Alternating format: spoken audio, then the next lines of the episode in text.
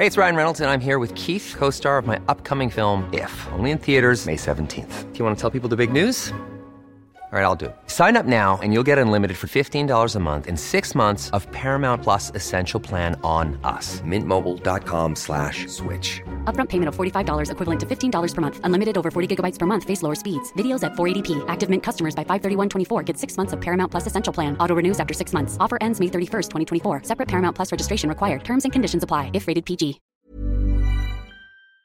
Un grupo de padres de niños con cáncer que exigen medicamentos para sus hijos se van a presentar hoy ante la Fiscalía General de la República y van a promover una demanda contra el subsecretario de Prevención y Promoción de la Salud, Hugo López Gatel. Andrés Castañeda es coordinador de las causas de salud y bienestar de nosotros. Eh, Andrés Castañeda, ¿cómo estás? Buenos días, gracias por tomar nuestra llamada. Hola, buen día, Lupita, ¿cómo estás? Bien, Bien Andrés, gracias. Cuéntanos, eh, ¿qué es lo que, por qué presentar una denuncia penal en contra del subsecretario de Salud? Eh, mira, eh, estos, estas acciones están impulsadas por parte de eh, varios grupos de, padres de los niños con cáncer y desde el colectivo Sebes Abasto hemos venido documentando cómo la problemática no solamente está en, en los niños con cáncer, ¿no? el desabasto es un problema generalizado en todo el país y está bien documentado, ¿no? Esta idea de, de, habrá o no habrá desabasto realmente es una, una pregunta contestada. los documentos que pueden consultarse en cerodesabasto.org damos cuenta cómo a través de reportes de la ciudadanía y profesionales de salud, pero también a través de documentos que solicitamos a la autoridad a través de 360 solicitudes de acceso a la información, vemos cómo el desabasto ha ido aumentando, eh, particularmente a partir eh, del segundo semestre de 2019 y afecta a todo tipo de patologías. Pero en el caso de las personas que viven con cáncer y los niños que viven con cáncer en concreto, eh, el, el, dolor es, es, es, tremendo, ¿no? Y, la urgencia es tremenda. Eh, y, lo mismo pasa para quienes viven con, con un, trasplante que necesitan tomar medicamentos para evitar el rechazo de este órgano, para quienes viven con VIH y necesitan controlar la enfermedad, pero también para quienes viven con diabetes o hipertensión, que el que no se tomen sus medicamentos a la larga terminará afectando eh, eh, o, poniéndoles en riesgo de complicaciones. Entonces, eh, eh, el problema es tremendo y esta, esta, esta, esta herramienta, a través de una, una demanda, es una de las tantas acciones que como ciudadanos podemos utilizar para defender nuestros derechos, que al final la responsabilidad de garantizar el acceso a los medicamentos es de la autoridad. Eh, Andrés, eh, ¿qué piensan los padres de, familia de esta situación que ha venido señalando Hugo López Gatel, que no es verdad que estén tantos afectados, que siempre van los mismos 20 a todos lados, que pues eh, ya se van a comprar, que lamenta mucho, ¿no? Que no haya vacunas, que ya se van a comprar, en fin.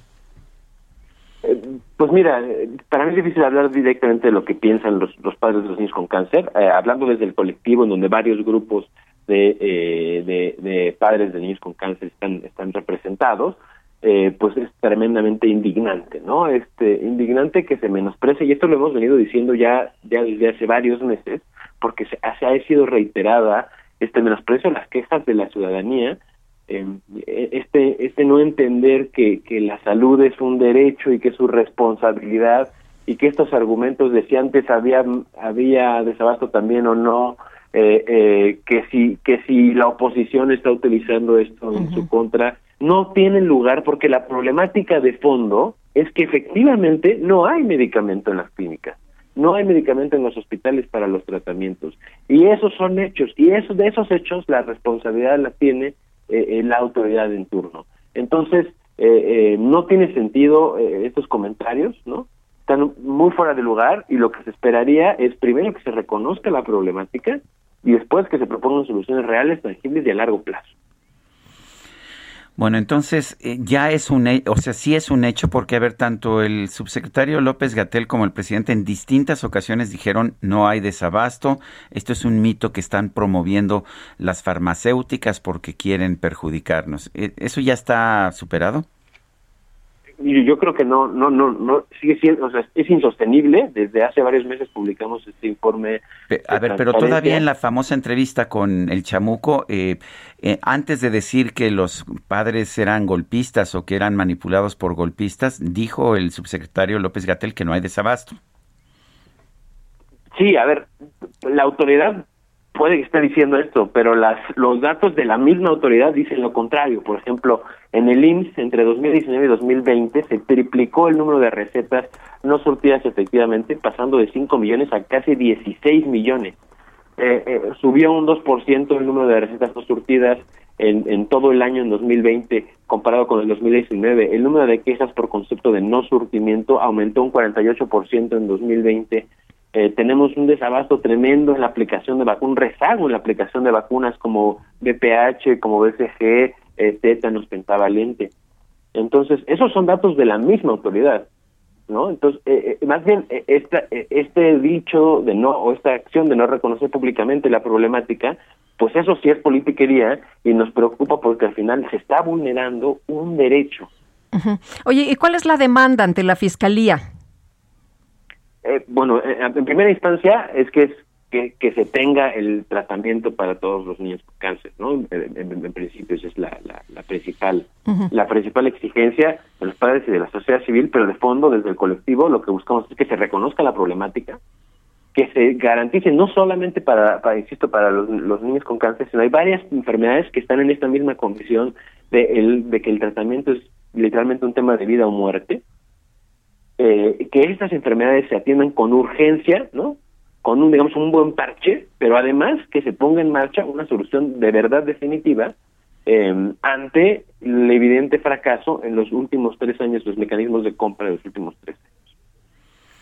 Bueno, pues yo quiero agradecerte, Andrés Castañeda, el haber conversado con nosotros y tengo entendido que eres eh, coordinador de las causas de salud y bienestar de nosotros, nosotros con X, no con O, y también eh, que estás en el colectivo Cero Desabasto.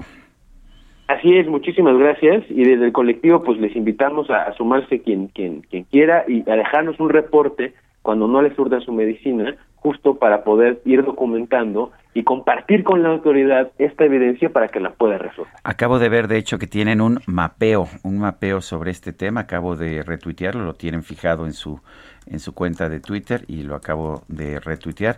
Ese es el mapa que nos dice cuál es la situación del abasto de medicamentos, ¿no? Así es, Sergio, así es.